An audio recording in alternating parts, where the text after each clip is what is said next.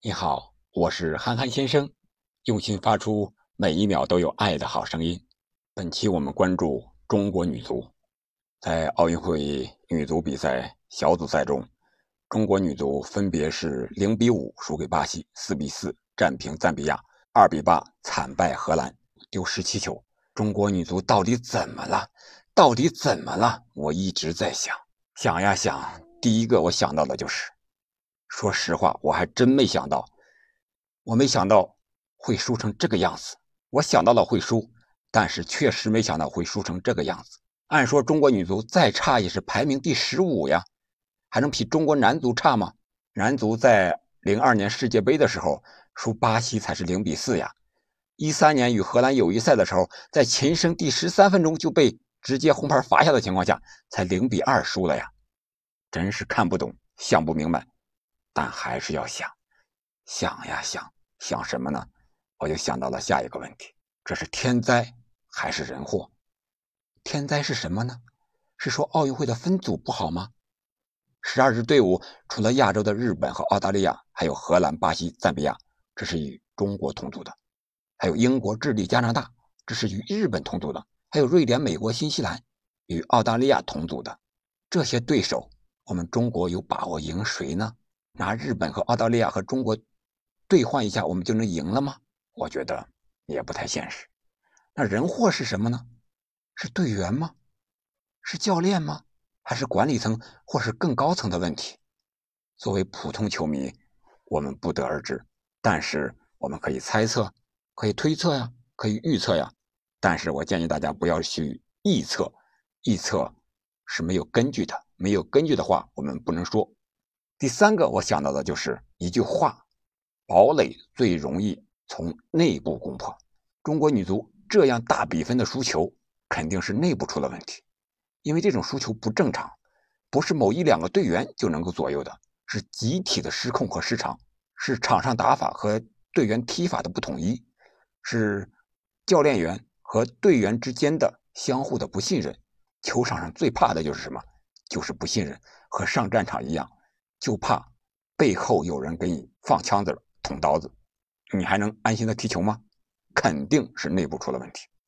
第四个，我会想到这些队员是怎么加入奥运会代表队的呢？有些很缺经验的小队员，确实应该锻炼队伍，但是应该放在奥运会这样重大的赛场上去锻炼队伍吗？锻炼队伍目的是什么？是增强经验和信心。我们增强经验了没有？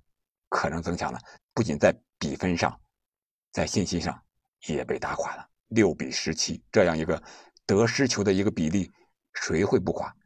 年轻球员的心有这么强大吗？我们在想，奥运会之初，唐佳丽未能入选，是因为有伤，但是英超的热刺球队却签约了他，这么一个关口，会不会很让人产生遐想？还有受伤的吴海燕，为什么没有一分钟出场的时间呢？是不是真的受伤了？他真的受伤了，为什么还要让他入选奥运会代表队呢？不得而知。第五个，我会想到中国女足还有希望吗？群众基础这么差啊！我们听了两期，有两期啊，大咖的关于中国女足的这么一个节目，感觉中国的足球的基础差，女足的基础更差，差到什么程度？可能国家队要选十一个人，只有十一个人在踢球。只能选这十一个人，没有办法。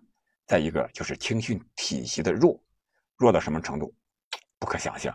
作为一个球迷来说，不敢想象，体育大国、体育强国，足球竟然弱到这种程度，青训体系竟然弱到这种程度，也不可想象。那么中国女足的路在何方呢？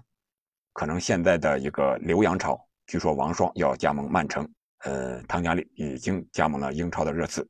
希望中国女足的队员也多多走出去，毕竟欧洲的联赛还是水平非常高的，需要我们走出去积累经验、增长能力。女足的打法越来越男性化，我们也可以看到，现在的荷兰队的打法是非常的男性化的。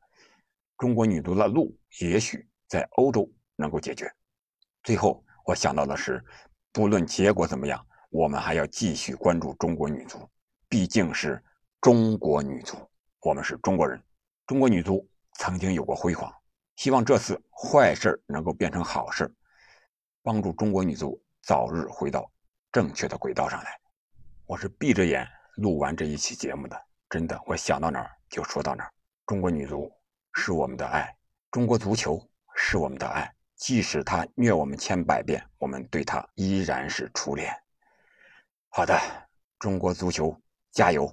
对于中国球迷来说，我们只能说中国足球加油！我们期待你们冲出亚洲，走向世界。下期再见。